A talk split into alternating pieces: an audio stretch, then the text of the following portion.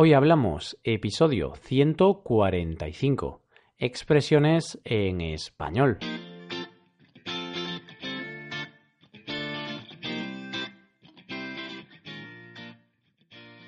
Bienvenidos a Hoy Hablamos, el podcast para aprender español cada día.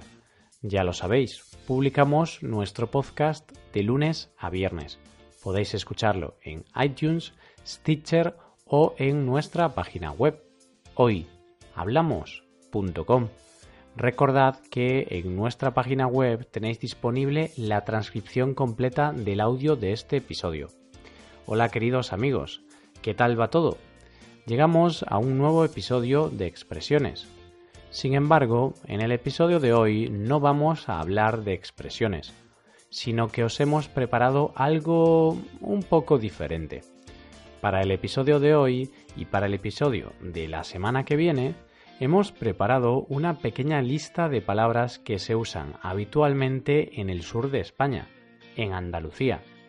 Algunas de ellas son un tanto peculiares, ya veréis. Hoy hablamos de palabras típicas de Andalucía.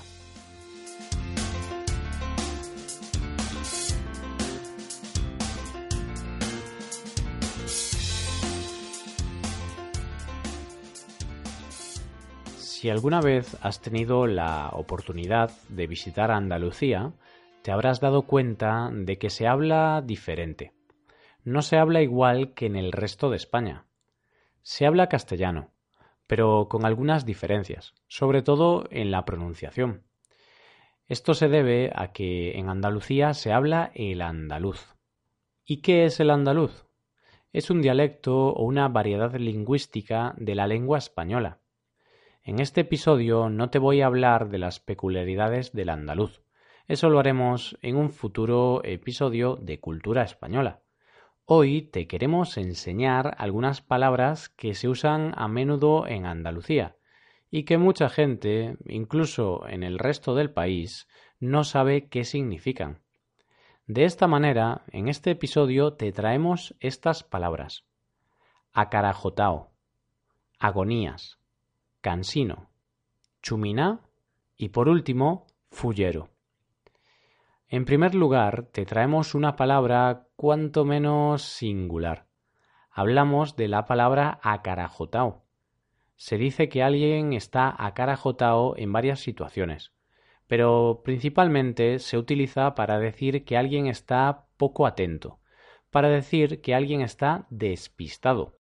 En el resto de España se diría despistado, distraído, embobado o algo por el estilo. Pero si vas al sur de España es muy probable que escuches esta palabra en más de una ocasión. Es normal estar acarajotado de vez en cuando. El día tiene muchas horas y es imposible estar atento o concentrado todo el tiempo. Hay veces en las que nos gusta meternos en nuestro propio mundo y desconectar. En ocasiones alguien te habla o te pregunta cualquier cosa, como por la hora que es, y te quedas con cara de tonto. Te quedas mirando como diciendo no me he enterado de nada. ¿Puedes repetir?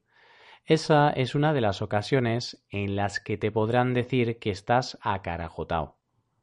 Esta palabra que a mí me resulta tan graciosa puede tener incluso más intensidad si le añadimos la palabra perdido o, perdido, vaya.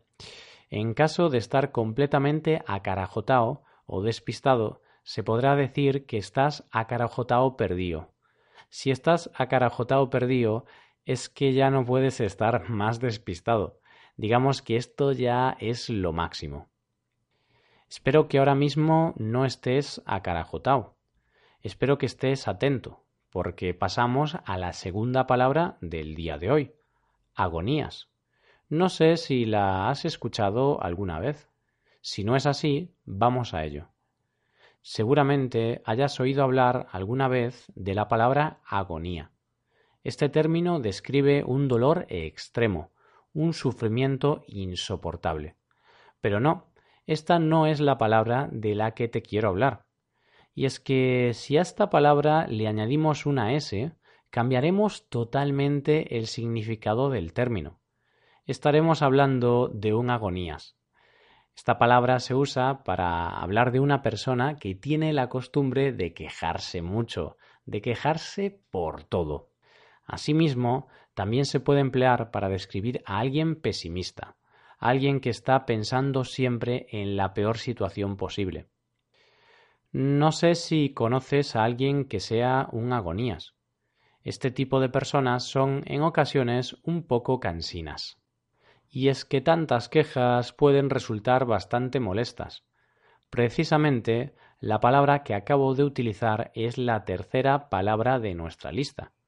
Una persona cansina es alguien que molesta.